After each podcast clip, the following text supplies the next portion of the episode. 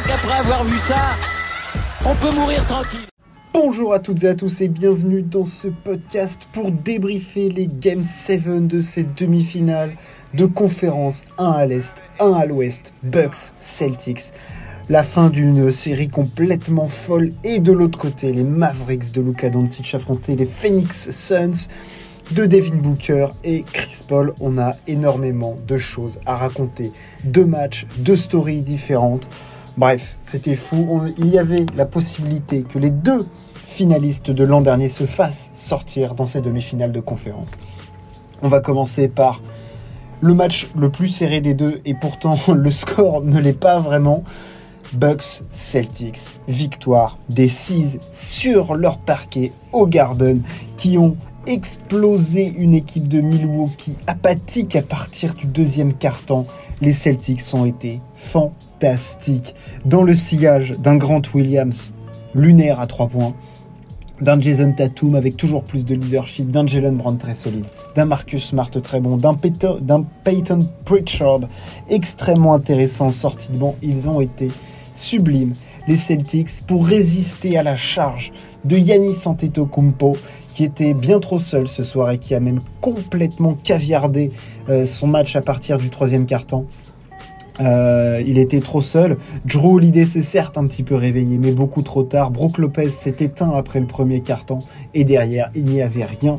Ils ont shooté comme des, euh, comme des, comme des brels, hein, les, les, Bucks, il n'y a pas à dire. À 4 sur 33 à 3 points, tu ne peux pas battre une équipe de Boston qui était beaucoup trop sûre de sa force, serein défensivement, monstrueux défensivement, pour contrecarrer Yanis et les autres. Enfin, une pression tout terrain absolument folle. Enfin, c'était complètement fou ce qu'a proposé Boston en défense.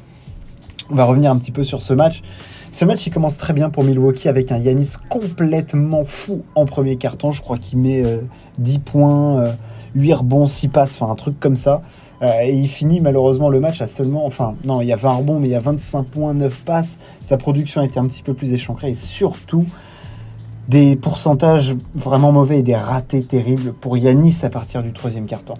Mais les, Celtics sont donc à cette, en cette fin de premier quart-temps 6 points de retard et à partir de là, c'est une marée verte, une marée bostonienne qui déferle sur les Bucks. Le deuxième quart-temps est remporté 28-17, ensuite 31-21 et ensuite 30-17. Ils ont roulé sur les Bucks. Les Bucks qui pourtant sont revenus avec énormément d'intentions potentielles en ce début de troisième carton, sauf que malgré 5 points de retard, ils ont pris tout de suite, mais alors tout de suite, une foudre de Boston avec des bombettes, des bombinettes à 3 points. Euh, notamment de Jalen Brown, mais surtout de Grant Williams, pour assassiner cette équipe de Milwaukee qui a fini par abdiquer très très tôt dans ce troisième quart-temps. C'est ça qui m'a le plus surpris, c'est qu'il y avait, y avait plus de match. Après, euh, allez, il restait peut-être 9, 9 minutes dans le, dans, le, dans le troisième quart, et on savait que c'était game over, plié. Il y avait 14 points. Le, momentum était complètement passé du côté de, Boston avec Jason Tatum qui, malgré des problèmes de faute, a été fantastique en première mi-temps. Euh, Jalen Brown très fort pour résister et surtout le Factor X, on le sait. Les Game 7, c'est vraiment le graal du basket, c'est complètement fou. Et les superstars ne peuvent pas tout faire toutes seules. On l'a vu ce soir avec Yanis. Ou alors il faut qu'elle soit vraiment très très très forte, mais il faut toujours qu'il y ait un supporting cast évidemment. Et Grant Williams a été juste complètement fou à 3 points. Mais il a été mais complètement possédé à 3 points hier.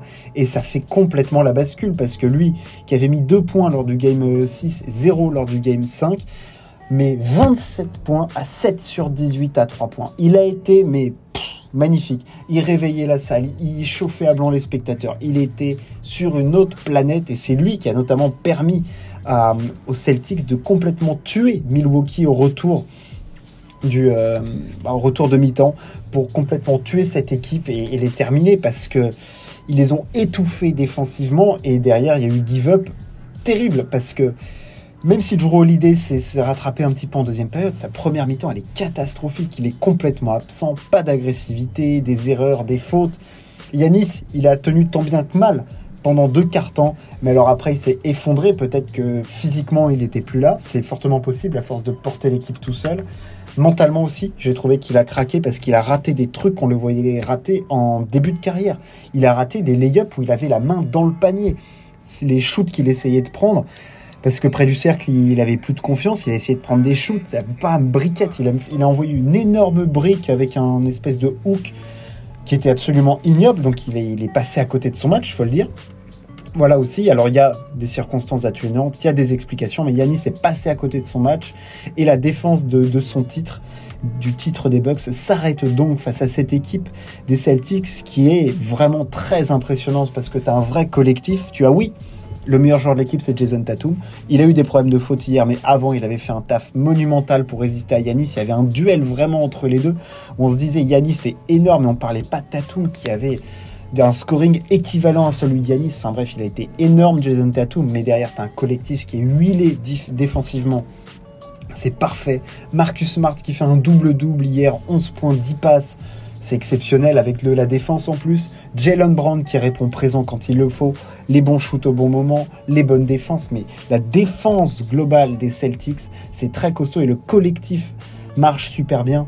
Les mecs sur le banc, ils ont un apport. Enfin, franchement, cette équipe fonctionne très très bien et un grand bravo à leur coach Ime Udoka, à qui on le rappelle, c'est sa première saison NBA.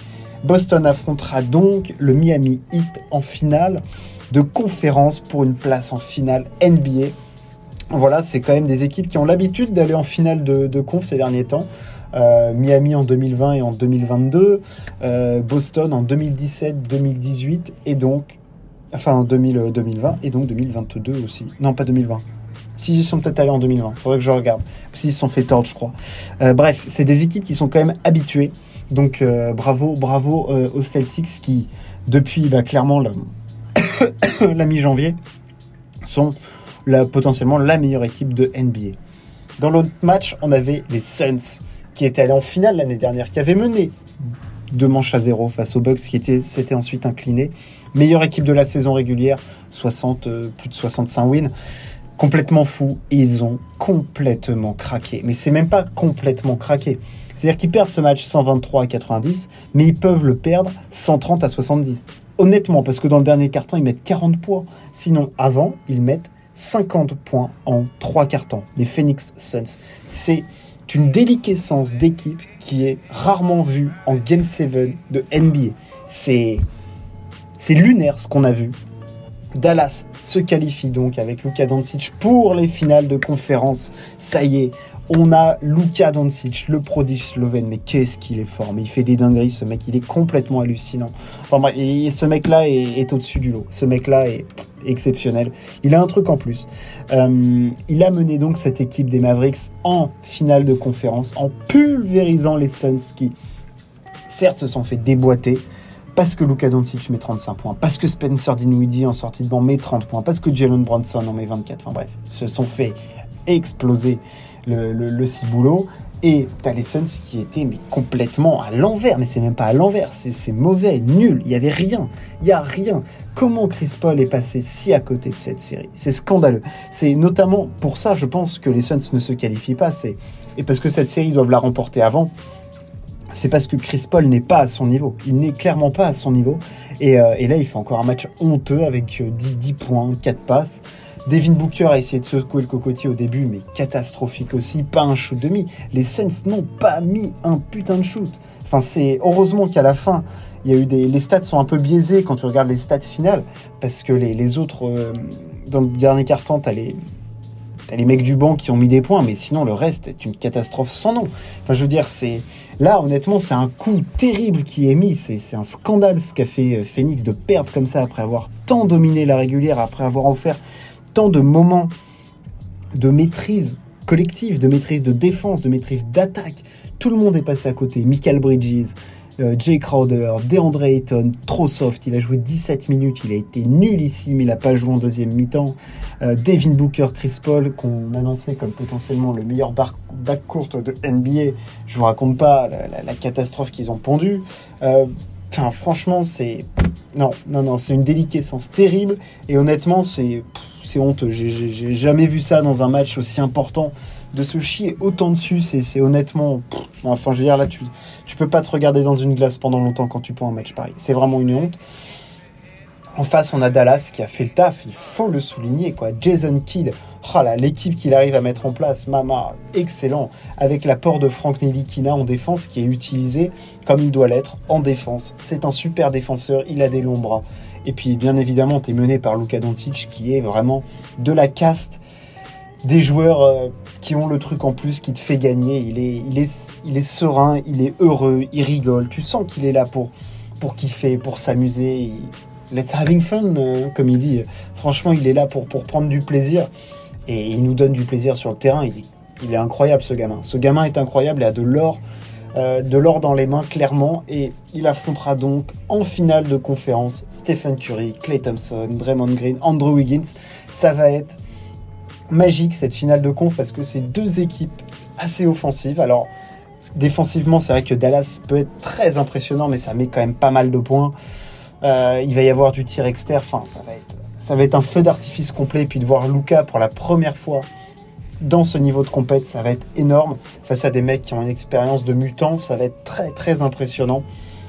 Bravo à Dallas qui, malgré un avantage du terrain qu'il ne possédait pas, a réussi à outrepasser tout ça et à battre la meilleure équipe de saison régulière qui était les Suns de Phoenix. Voilà pour ces deux matchs, c'était fou. On a eu deux résultats surprenants. Les deux finalistes de la saison dernière sont éliminés. Voilà, c'est la NBA, il y a des surprises tout le temps. N'hésitez pas à partager et à vous abonner si ça vous a plu. J'espère qu'on se retrouve très très vite. Ciao, à plus.